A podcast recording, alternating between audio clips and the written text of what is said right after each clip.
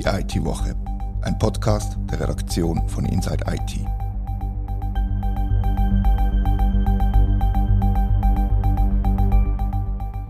Herzlich willkommen zur IT-Woche. Wir reden heute über staatliche Regulierung von Akquisitionen, Antennen, Aktivitäten und Auto. Mein Name ist Rita Vogt und wir hocken heute Katharina, Christian und Nadia. Bei staatlicher Regulierung, egal auf welcher Stufe, also europäisch, schweizerisch oder kantonal, gibt es meistens zwei Lager. Die Finde ich gut Fraktion und Finde ich daneben Fraktion.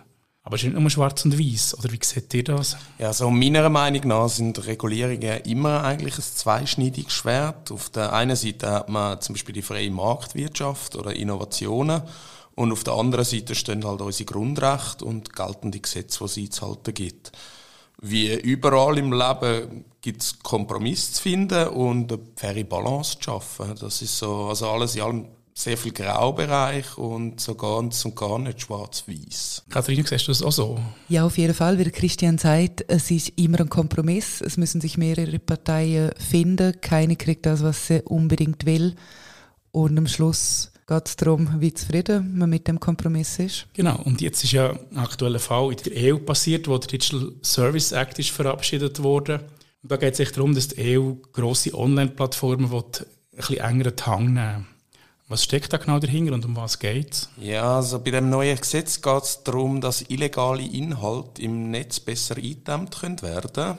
Damit soll den Plattformen mehr Verantwortung zugeschrieben werden und es soll sichergestellt werden, dass bestimmte Inhalte schneller aus dem Netz verschwinden. So zum Beispiel Terrorpropaganda, Hassreden oder der Verkauf von gefälschten Waren. Da gibt es einfach ein Verbot von dem, oder wie, wie ist das gedacht? Ja, also so wie ich das verstanden habe, werden die grossen Tech-Plattformen dazu verpflichtet, dass sie das eigenständig löschen. Also die Beispiele, die ich jetzt genannt habe. Ja, und da grätsch du dazwischen. Die Sachen sind ja verboten, weil du fragst, Reto.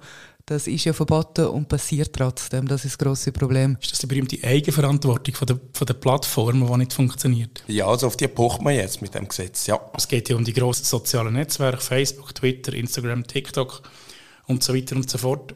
Also eigentlich liegt es in eurem eigenen Interesse, das umzusetzen. Darum frage ich jetzt mal ein bisschen ketzerisch vielleicht, sind sie überhaupt in der Lage, das umzusetzen bei so vielen tausenden Beiträgen, die pro Sekunde live gehen? Ja, das kann ich so abschließend nicht sagen, aber es zeigt sich zumindest, dass der Druck aus der EU zu wirken scheint. Mitte Juni hat der Stadtbund zum Beispiel entschieden, dass Tech-Konzerne mit einer Geldstrafe beleidigt werden, wenn sie zu wenig machen zur Bekämpfung von Deepfakes oder gefälschten Accounts und falschen Informationen.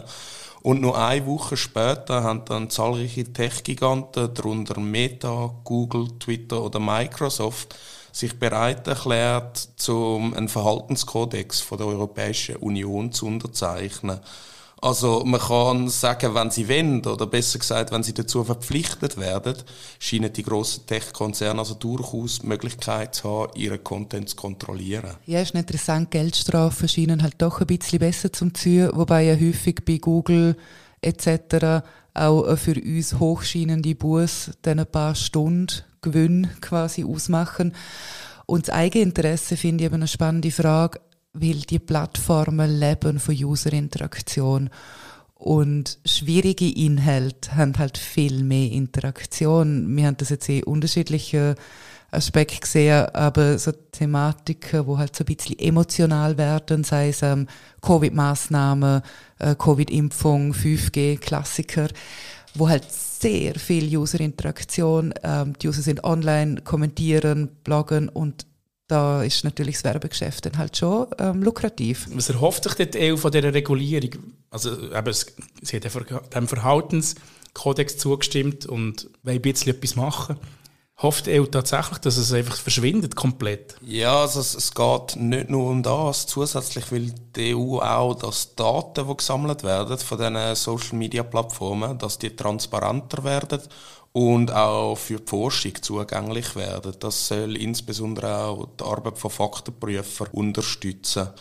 Zudem will man mit dem neuen Kodex gezielt auch Zunahme von Botkonten und Deepfakes einschränken Und alle Unterzeichnenden haben sich auch verpflichtet, dass ihre internen Richtlinien für den Umgang mit manipulierten Inhalten dargelegt werden, damit sie quasi nachweisen können, wie vertrauenswürdig ihre Algorithmen sind. Es ist ja bei jedem neuen Gesetz so, dass es auch irgendjemand braucht, der die Einhaltung von dem kontrolliert und überwacht. Hat EU genügend Ressourcen, die Plattformen zu kontrollieren, ob sie sich tatsächlich an das Gesetz halten oder nicht? Der Optimist in mir möchte sagen, ja, wahrscheinlich nicht. Äh, aber interessant finde ich den Ansatz mit der Öffnung für Forschende, dass vielleicht wie eine kleinere oder größere Community gibt, wo da mehr dahinter ist. Algorithmen werden besser, Deepfakes können eigentlich technisch erkannt werden und ich denke Screening, Hate Speech, Pornografie, so Sachen können ja mit Technologie schon eingedämmt werden. Und wenn da mehr dran geschaffen wird in der Community, könnte es durchaus Potenzial haben, sage ich. Gefahr immer bei EU-Regulierung oder überhaupt Regulierung ist einfach das Bürokratiethema. Gesetz hinken technologische Entwicklungen nach, immer. In der EU auch immer ein bisschen Gefahr von Papiertiger. Das war bei der DSGVO das Gleiche. Gewesen am Schluss hat es vielleicht doch etwas gebracht. Vielleicht sind es nur Cookie-Banner, wo wir jetzt ständig wegklicken müssen. Wird sich weisen müssen. Spät genug ist man sicher dran mit schärferen Regulierungen. Im Fall nachgeschaut, YouTube ist 17 Jahre alt, glaube ich.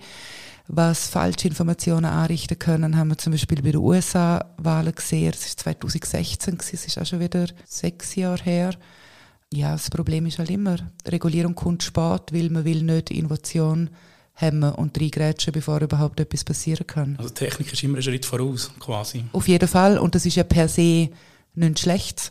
Also technologische Entwicklung kann ja gut sein und gerade wir sollten das ja feiern, dass es neue Sachen gibt. Aber ja, es ist halt, ja, die grossen Plattformen oder die Inhalte auf den grossen Plattformen zeigen einfach, wie ausufernd die, die Thematiken sind und wie viel dahinter steckt und was passieren kann. Und das Problem ist ganz klar da, Menschen werden geschädigt durch falsche Informationen, durch schädliche Inhalte. Das ist einfach so. Apropos Langsamkeit und Mülle mal langsam und so weiter, kommt mir das Thema Ladekabel in Sinn. Das ist zwar ein bisschen verdaulicher als, als die Thematik, die wir jetzt darüber geredet haben. Aber eigentlich ist es wirklich fast ein Evergreen. Wir reden jetzt seit gefühlt über zehn Jahren darüber, dass die Ladekabel sollen standardisiert werden und immer wieder verschoben worden. Und nie ist irgendetwas Konkretes passiert. Aber jetzt ist es soweit, meint man, oder? Ja, es scheint tatsächlich so weit zu sein, endlich, dass, dass sich USB-C als Standard für Ladekabel in der EU etablieren wird. Zumindest, wenn es nach dem Willen vom Europaparlament geht. Wenn die EU-Staaten dieser Vorlage am 28. November noch zustimmen, dürfen ab 2024 nur noch elektronische Geräte verkauft werden, die über eine USB-C-Schnittstelle geladen werden können. Also es geht nicht nur um Smartphones, sondern um alle möglichen Gerätschaften, die man so kaufen kann, Consumer Electronics sein, im Prinzip. Genau, neben dem Smartphone fallen auch zahlreiche weitere Geräte wie Tablets, Digitalkameras, Kopfhörer, Lautsprecher, E-Reader, Tastatur oder Mäuse unter die neuen Regeln. Nach Angaben vom EU-Parlament könnten damit bis zu 1000 Tonnen Elektroschrott im Jahr gespart werden und Verbraucherinnen und Verbraucherinnen könnten bis zu 250 Millionen Euro pro Jahr sparen, weil unnötige Ladekabelkäufe vermieden werden. Voraussetzung dafür ist allerdings, dass die Hersteller dann nicht plötzlich einfach auf eine kabellose Stromversorgung umsteigen. Es gibt Kritiker, die befürchten, dass der Ansatz von der EU somit könnte ins Leere laufen, dass klassische Ladekabel einfach nicht mehr genutzt wird oder sich ganz andere neue Standards dann durchsetzen werden. Also es ist einfach etwas Neues Proprietäres kommt, so wie Apple jetzt mit seiner berühmten Lightning-Schnittstelle geschaffen hat, dass sie im kabellosen Bereich auch wieder etwas Proprietäres würde machen Genau, und ja, dort bist du dann halt keinem Standard unterlegen. Oder? Können wir darauf wetten, ob das nächste iPhone, das nächstes Jahr rauskommt, noch mit Lightning kommt oder nicht? Ich wette dagegen. ich würde fast darauf setzen, dass nächstes Jahr noch eine Lightning-Schnittstelle drin ist im, im iPhone. Aber schauen wir mal, Auflösung Herbst 2023. Wir werden sehen. Jetzt haben wir vorhin über Plattformen geredet und dass sie müssen reguliert werden oder reguliert werden, konkret wegen illegaler Inhalt. Aber jetzt ist es so, dass die Plattformen erstens selber zu wenig oder keine Steuern zahlen, aber auch die ganze Ökonomie ringsherum um die Plattformen, sei es Uberfahrer, Ricardo-Händler, Batmate-Putzkräfte, die sind offenbar sehr selten über ihre Pflichten in Sachen Steuern und Sozialversicherungen im Bild. Das sagt zumindest die Finanzkontrolle. Was steckt da dahinter? Genau, in ganz vielen Worten hast du ja ein Stichwort umschrieben, die Gig Economy. Die EFK, die Finanzkontrolle, hat sich schon vor vielen Monaten damit befasst. Und es ist genau das Problem, dass die, sie nennen es Arbeitende der Plattformökonomie, einfach Gesetze nicht ausreichend kennen. Ein Großteil von diesen Personen hätte nicht einmal Informationen zu der Sozialversicherungspflicht eingeholt, geschweige denn weitere Schritte unternommen. Das Problem ist, die EFK fasst den Begriff von der Plattformökonomie sehr breit. Es geht da nicht nur um Uber und andere Vermittlungsplattformen, sondern zum Beispiel auch um Ricardo. Aber wenn ich jetzt mein Velo auf Ricardo verkaufe, sind das andere Fragen, mit denen ich mich befassen muss, als bei einem Uber-Fahrer. Bei mir ging es vielleicht darum, ob ich Einkommensteuer zahlen müsste, ob ich die Einnahmen irgendwo angebe, vor allem wenn ich das sehr regelmäßig mache. Bei einem Uber-Fahrer geht es dann ganz klar um äh, Sozialleistungen, Pensionsversicherungen, Spesen und solche Sachen. Da kommt natürlich die große Debatte ins Spiel, was gilt als angestellt und was gilt als selbstständig. Wird die DFK dafür kritisiert, dass sie den Begriff so breit fasst? Ja, absolut. Ähm, Kritiker haben sich da dann auch ein bisschen verändert, weil eben die EFK durch die breite Definition ähm, kommt auf sehr hohe Umsätze, wo mit der Plattformwirtschaft erzielt werden, wo man eben vielleicht ein bisschen abwägen muss, eben mein Geld auf Ricardo ist nicht das gleiche wie Uber in der Schweiz. Aber es ist klar, ähm, gerade das Bundesamt für Sozialversicherungen wünscht sich da dringend Antworten und braucht Mittel und System, um die neuen Geschäftsmodelle angehen zu können. Aktuell läuft eine große Debatte in Genf. Das Bundesgericht hat Anfang des Jahres im Frühling entschieden, dass Uber in Genf unter das Gesetz von der Taxis und Transportfahrzeuge fällt und da kommt dann alles hin und nach mit eben Sozialversicherungen und die Fahrer bzw. Gewerkschaften und Uber sind sich nicht einig geworden.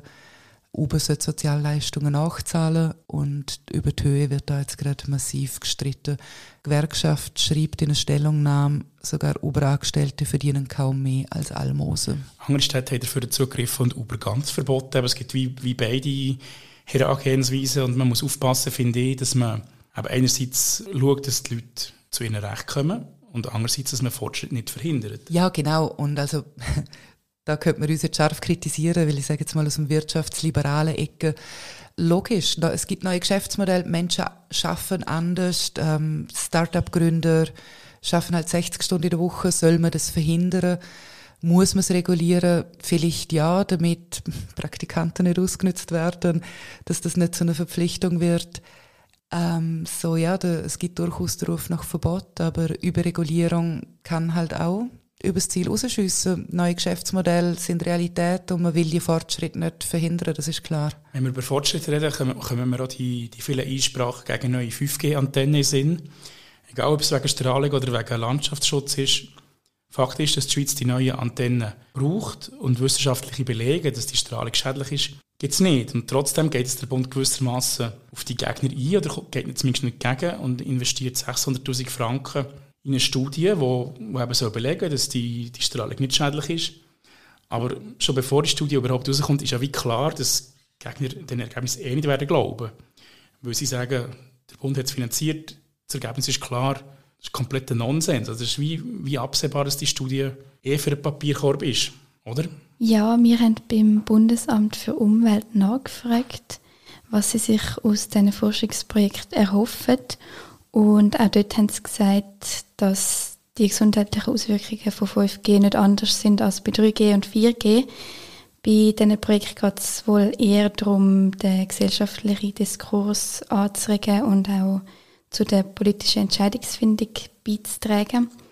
Es ist eine sehr laut geführte Debatte. In einzelnen Kantonen hat es auch immer wieder mal Bauverbot gegeben. Aber ich glaube, der Bund erhofft sich eher darum, dass das Thema wieder an die Öffentlichkeit kommt. Ja, und vielleicht kann man das ein bisschen de-emotionalisieren mit trockenem Forschungspapier gegen die Aluhut-Fraktion. Ja, muss man. Die Frage ist einfach, ob man die Aluhut-Fraktion nachher mit so Ergebnissen von offizieller Seite her kann besänftigen oder ob sie nachher wieder auf ihren Lieblings-YouTube-Kanal gehen und von dort wieder irgendwelche Schwurbler-Studien vornehmen, wo, wo, wo nachher wieder ihre, ihr Kopf- und Bauchweh bestärken, wo angeblich durch die Strahlung entstanden ist. Ja, das ist eine.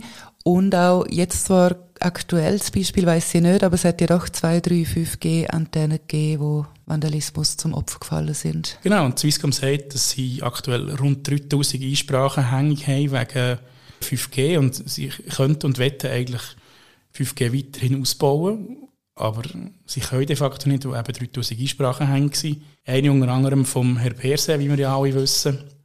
Aber er hat ja gesagt, dass das aus Landschaftsschutzgründen sei und nicht wegen der Strahlung. Aber gleichwohl bin ich der Meinung, dass er einen Bärendienst erweist, indem er sich auf die Seite der Schwurbler stellt und, und gegen so eine, so eine Antenne Einsprache erhebt, einerseits, und andererseits nachher auch Recht bekommt. Also seine Einsprache ist eine der wenigen, die akzeptiert ist worden und der Bau ist in einem anderen Ort passiert jetzt, nicht direkt vor seinem Haus, sondern von einem von seinen Nachbarn offenbar und das finde ich schon besonders schwierig, dass nachher die eine Einsprache mehr wert sind als die andere. Ja, du hast gesagt, ähm, die Einsprache ist, über, ist landschaftsrechtlich Landschaftsschutzgründe. Landschaftsschutz, ja meistens. Also es hat ihn gestört in seiner... Ja.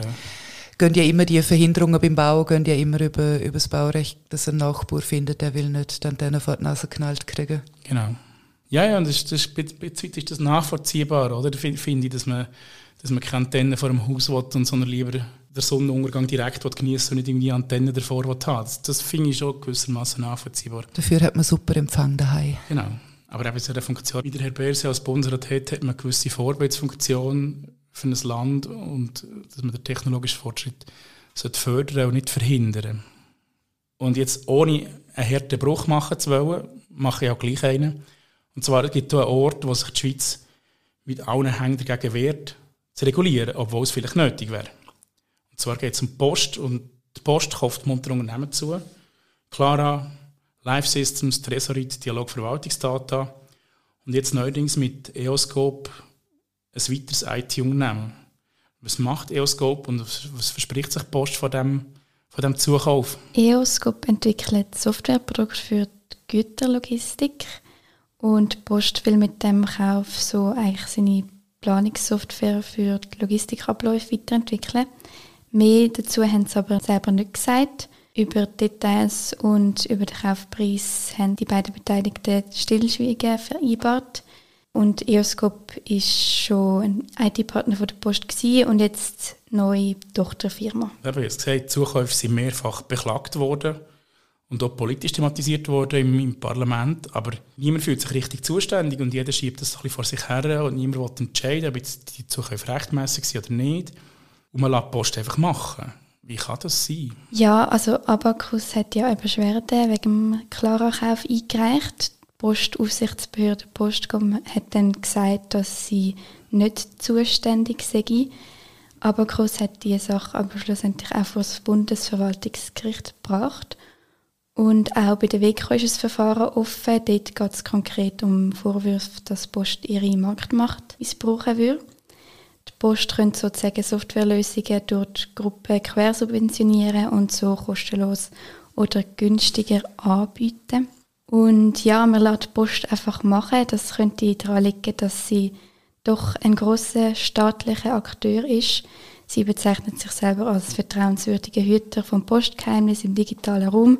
Und das sei eine Funktion, wo man nur eben einem staatlichen Akteur vorbehalten ist, sagt zumindest die Post. Das ist natürlich gäbig, oder? wenn man sich selber so einen, Freifahrtschein kann, kann ausstellen kann. Wir sind die Einzigen, wir sind die Wichtigsten, wir sind die Besten, wir dürfen das. Das ist eine relativ coole Ausgangslage, oder? Ich meine, es ist klar, Post ist, ich sage jetzt mal, ist eine vertrauenswürdige Marke in der Schweiz, ist präsent, es ist eine schweizerische Firma. Sie hat ein unglaublich großes Filialnetz, wo natürlich auch für andere Sachen gebraucht werden kann. Ob das jetzt gut oder schlecht ist, lasse ich jetzt mal offen. Aber Post ist sicher in einer speziellen Position, wie wenig andere Firmen zum gewisse Dienstleistungen anbieten, wo über ihr altes Kerngeschäft rausgehen. Eben das Postgeheimnis im digitalen Raum klingt ein bisschen schwierig, aber macht durchaus Sinn und Post muss ja auch in 50 Jahren noch irgendein Geschäftsmodell haben, wenn es dann vielleicht gar keinen Brief mehr gibt. Ja genau, aber Post ist ja wirklich in sehr vielen Bereichen aktiv. Man kommt da E-Voting in Sinn, wo sie das System machen. Sie sind Herausgeber von der Swiss ID, von dem digitalen Identifizierungs Dienst quasi, wenn man so will. Sie sind im E-Health-Bereich aktiv, mit dem EPD, mit dem Zukauf von der Axana, von dieser Stammgemeinschaft. Also sie breiten sich schon recht aus in, allen möglichen Bereichen, die alle Bürgerinnen und Bürger von diesem Land betreffen. Siehst du eine Strategie oder Nadja, hat es da es ist ja sehr breit. Ja, also die Post äh, nennt es Fokusstrategie und mit der wird es in Zukunft selbsttragend werden und sich ein Software-Ökosystem aufbauen, also für Private, für das Gesundheitswesen, KMU und auch Behörden. Es geht eben in ganz unterschiedliche Richtungen, also eben Fokus kann man es nicht wirklich nennen. Mit diesen Zukäufen wird die Post zum Beispiel das E-Voting vorantreiben und mit dem Kauf von Axana das E-Patientendossier. Letztes Jahr hat die Post auch die Swisssign-Gruppe gekauft und will so die EID neu aufgleisen. Bei der Clara und bei den anderen geht es um Themen wie KMU-Software, digitales Postfach und so weiter. Und was die Post aber schlussendlich an Geld verdient, ist jetzt noch schwer zu sagen. Es braucht wohl doch viele Investitionen, die auch durch die Übernahme passieren. Und mit dem Geld wenn es vor allem Grundversorgung erfüllen. Ja, und ich find, also ich finde die Strategie aus Sicht der Post durchaus nachvollziehbar. Sie sich müssen darauf vorbereiten, wie du gesagt hast, Katharina, dass irgendwann mal keine Briefe mehr verschickt werden, sondern dass sie sich sehr viel breiter müssen aufstellen Und klar ist, Fokusstrategie ist der falsche Titel für das, oder ist irreführend sogar, kann man sagen, finde ich. Aber es ist nachvollziehbar, dass sich die Post vorbereitet auf die Postbriefära und sich breiter aufstellt. Die Frage ist nur, ob ein Konzern steht, der zu viel Macht hat auf das Mal. Und da müsste die Schweiz doch schon ein Auge drauf haben, finde ich, oder zumindest das Parlament. Ja, ich finde es interessant, was Nadia gerade gesagt hat, mit selbsttragend, aber gleichzeitig eben, dann kommt hinten ein Software-Ökosystem für private Gesundheitswesen, KMU und Behörden plus Grundversorgung. Grundversorgung ist in der Regel nicht selbsttragend, weil Nein. du bist verpflichtet zum Services in Regionen oder Bereiche anbieten, die einfach mehr kosten, als sie einbringen. Das finde ich jetzt noch spannend zum sehen, welche Ecke da in 20 Jahren Geld bringt und wo halt Post draufzahlt, was per se nicht schlecht sein muss, weil ich finde Grundversorgung in einem Land wie in der Schweiz das muss man sich leisten können, um gewisse Services überall anzubieten können. Ja, Grundversorgung im Digitalen ist sehr viel günstiger als im Analogen, weil da muss Erika im Hinteren Gibuek-Bachteil nur einen Computer aufstellen und dann kann sie schon auf Grundversorgungsdienstleistungen zugreifen. Es braucht nicht mehr einen Pöstler, der dort herfährt. Die fünf Kilometer in den Krachen hingern, das ist nicht mehr notwendig. Also es wird, die Grundversorgung wird sehr viel günstiger durch Digitalisierung. Dann bleibt die Frage offen. Post argumentiert, dass das nur ein staatlicher Akteur machen kann. Das ist jetzt die Frage, die EID hat gezeigt, Volk will, die Staat hinter der EID und nicht private Firmen. Ob das bei einem digitalen Briefkasten auch sein muss, die würde ich meiner Bank jetzt auch anvertrauen. Definitiv. Und ich, ja, heute ein Mediengespräch mit der Post und ich habe gefragt, wenn die staatliche EID kommt, ob sie bereit sind, Swiss ID aufzugeben. Und hat gesagt, ja, Swiss ID könnte zukünftig ein Dienst werden auf der EID. Die EID ist ja kein Dienst an sich, sondern einfach eine Plattform. Und Swiss ID könnte zum Dienst auf dieser Plattform werden, ist die Antwort. Gewesen. Swiss ID ist besagte Lösung aus der Swiss Sign Group, ist das richtig? Das ist richtig, genau. Ja, ja das ist ja schon, wo sich die hat sich als Konsortium von jensten Banken und Versicherungen gegründet das ist ja damals schon sehr viel spekuliert worden, dass sie sich eigentlich jetzt Startlöcher begehen, um die staatlich anerkannte Lösung zum rausgehen nachher. Genau, also sie werden es nicht rausgehen, sondern werden einfach ein Teil davon sein und sie werden ein Service auf dieser staatlichen Lösung sein, so hat sie es formuliert. Nicole Burt von der Post. Genau, jetzt sind wir ein bisschen länger geworden als, als gedacht, aber ich habe es spannend gefunden und ich hoffe, dir alle, liebe Hörerinnen und Hörer, ich freue mich über Feedback auf redaktion.inside-it.ch. Das war die IT-Woche, ein Podcast von der Redaktion von Inside IT. Danke vielmals fürs Zuhören.